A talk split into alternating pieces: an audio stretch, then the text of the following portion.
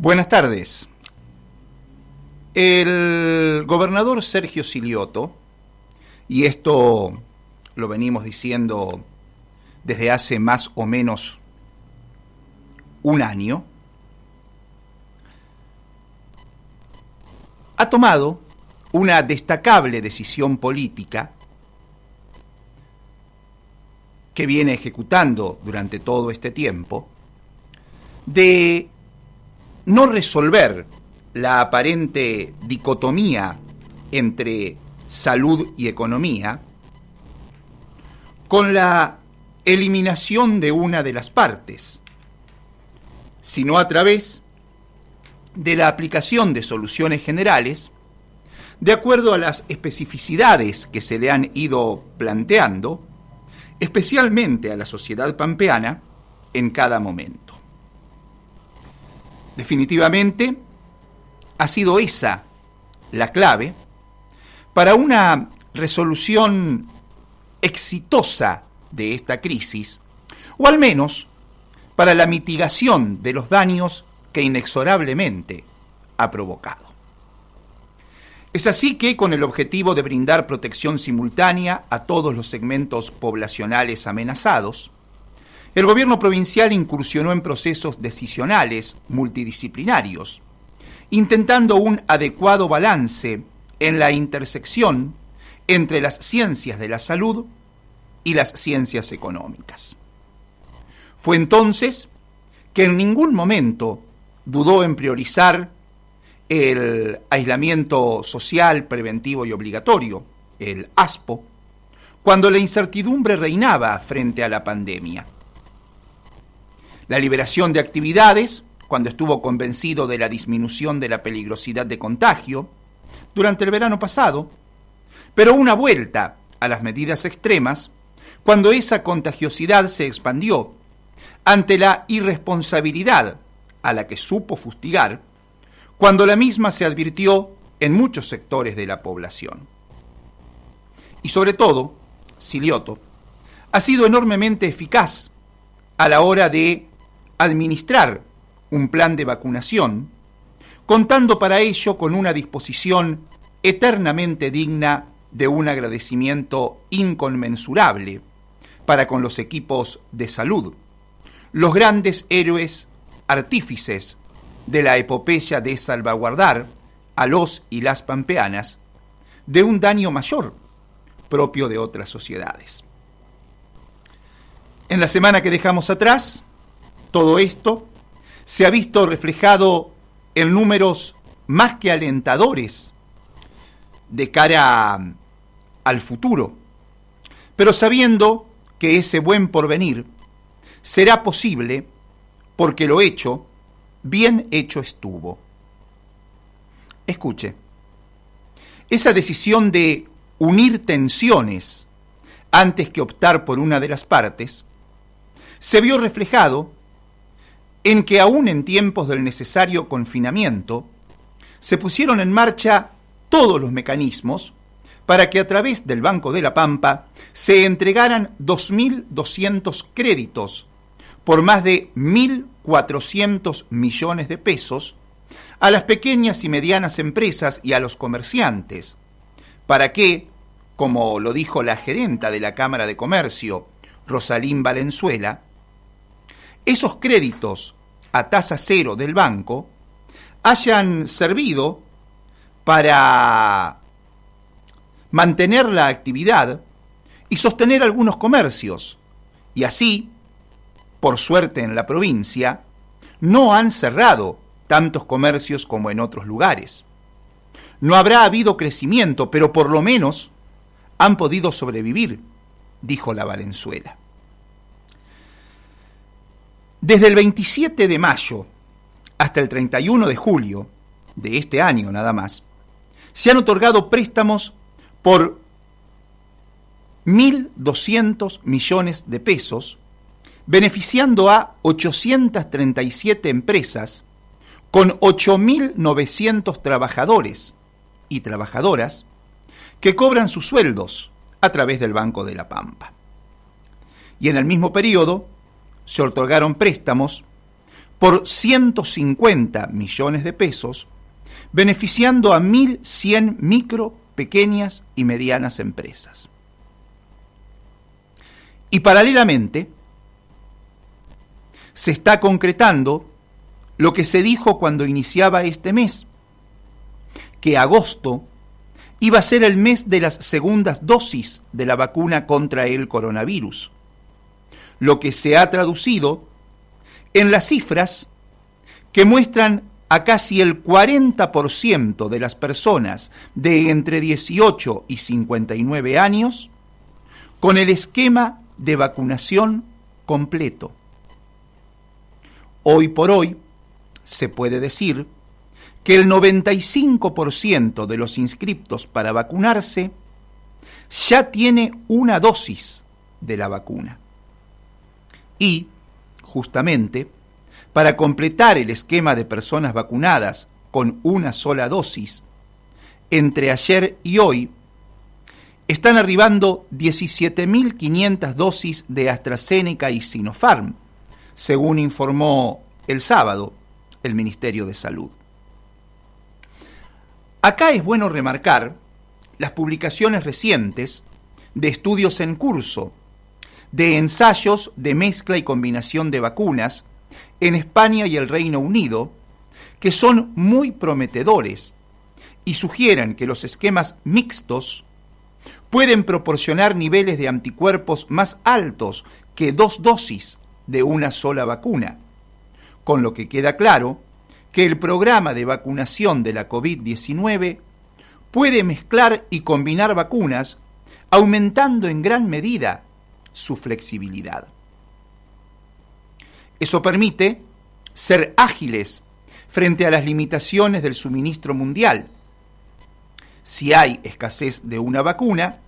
en lugar de detener todo el proceso para esperar el suministro,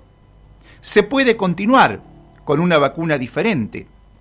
independientemente de la que se haya administrado como primera dosis. No faltará tanto, pues, para alcanzar lo que el gobierno de Silioto pretende, que el 75% de los adultos pampeanos esté vacunado, porque confía en que una vez lograda esa cifra, las muertes por COVID-19 caerán en un 95%, y como en La Pampa, muy raramente en los últimos días se ha superado la cantidad de dos muertos diarios, prácticamente se eliminaría la cantidad de muertos en la provincia una vez que el 75% de los adultos pampeanos esté vacunado y se registrará indefectiblemente un importante descenso de casos. Incluso aquellos que no hayan recibido la vacuna también acabarán estando protegidos cuando esté el 75% de los adultos pampeanos vacunados, dada la menor circulación del virus que habrá definitivamente en la provincia. La cercanía con ese número casi ideal es lo que ha generado que en la semana se dispusiera que, con un máximo del 70% de la capacidad del lugar al aire libre donde se realicen, se puedan llevar adelante eventos tradicionalistas y reuniones hípicas. También que en lugares cerrados se puedan realizar competencias ante un aforo del 70%, que al aire libre se puedan concretar reuniones sociales y familiares de hasta 100 personas, que las mesas en locales gastronómicos puedan ser ocupadas por 10 personas y que al fútbol puedan ir hasta 500 personas por cancha. Pero de la mano con eso, se avanza hacia la reactivación de las actividades económicas. Y el Banco de la Pampa, como soporte de las mismas, dispone un crédito para su clientela que desarrolle actividades económicas en la provincia. Locales gastronómicos con servicio en salones, gimnasias, gimnasios, perdón, canchas de fútbol y pádel, salones de eventos, turismo, boliches, cines, guía deportiva, hoteles que no tengan actividad, estaciones de servicios con mini shop y transporte interurbano de personas o de escolares. Hay una línea de crédito para todos los que se dediquen a esas actividades. El préstamo mínimo garantizado es de 180 mil pesos, que podrá ser de hasta seis veces la nómina de sueldos que quienes lo soliciten abonen a través del Banco de la Pampa, con un máximo de un millón y medio de pesos. Por otro lado, durante los próximos tres meses volverá la promoción Comercios Adheridos de Cercanía. Será 100% a cargo del banco, tres días por semanas, los lunes, miércoles y viernes, y con un 30% de descuento en hasta tres cuotas, sin interés, con tope de 3 mil pesos por cuenta por mes. Hay más de 5 mil comercios en condiciones de sumarse por el e-banking. También podrán incorporarse a este listado quienes abran su cuenta corriente y acrediten las tarjetas en el Banco de la Pampa. Durante septiembre, octubre y noviembre, todas las promociones por rubros serán del 25% de descuento, con tope de mil pesos por cuenta y por mes. Los rubros en promoción serán combustibles los domingos y jueves, farmacias los martes y sábados, librerías los jueves, restaurantes y pasajes terrestres todos los días. Al presentar todo esto, que no es mucho, pero es muy significativo, el gobernador dijo, tenemos todas las herramientas de un Estado presente para hacer cada día más efectiva la sinergia entre lo público y lo privado, porque tenemos en claro que el motor de la economía en La Pampa es el sector privado, pero también sabemos que necesitan la ayuda del Estado, dijo Silioto, y ahí está el huevo y no lo pise. En la semana estuvo Ferraresi, el ministro de Hábitat en la provincia, y firmó con el gobernador convenios que permitirán la construcción de 1.100 viviendas del programa Casa Propia Construir Futuro Habrá 164 casas más del plan Casa Propia, 20 de esas para Santa Rosa. Casi 700 casas para 12 municipios y 64 viviendas de la operatoria Casa Activa destinadas a los jubilados. Con todo el laburo para los trabajadores de la construcción que en forma directa eso significa, y el laburo indirecto que también genera. Y también en la semana que dejamos atrás, el intendente de Nápoli lanzó el programa Acunar para las mujeres embarazadas en estado de vulnerabilidad en la ciudad de Santa Rosa. Falta poco, cada vez menos, para las elecciones. Y está claro lo que estará en juego. Dos modelos. El Frente de Todos representa el Estado presente para enfrentar todos los dramas que nos han venido sucediendo y que apunta a la reactivación que enumeramos. Y el de Juntos por el Cambio, no sé cómo se llaman, que cuando estuvo en el gobierno, entre otros males, dejó sin planes de viviendas a La Pampa y mandó destruir el plan Cunitas, que es el antecesor de la CUNAR, que vino para quedarse. Esas son las opciones. No hay otras. Y creo, firmemente, que pampeanos y pampeanas sabemos distinguirlas, al punto tal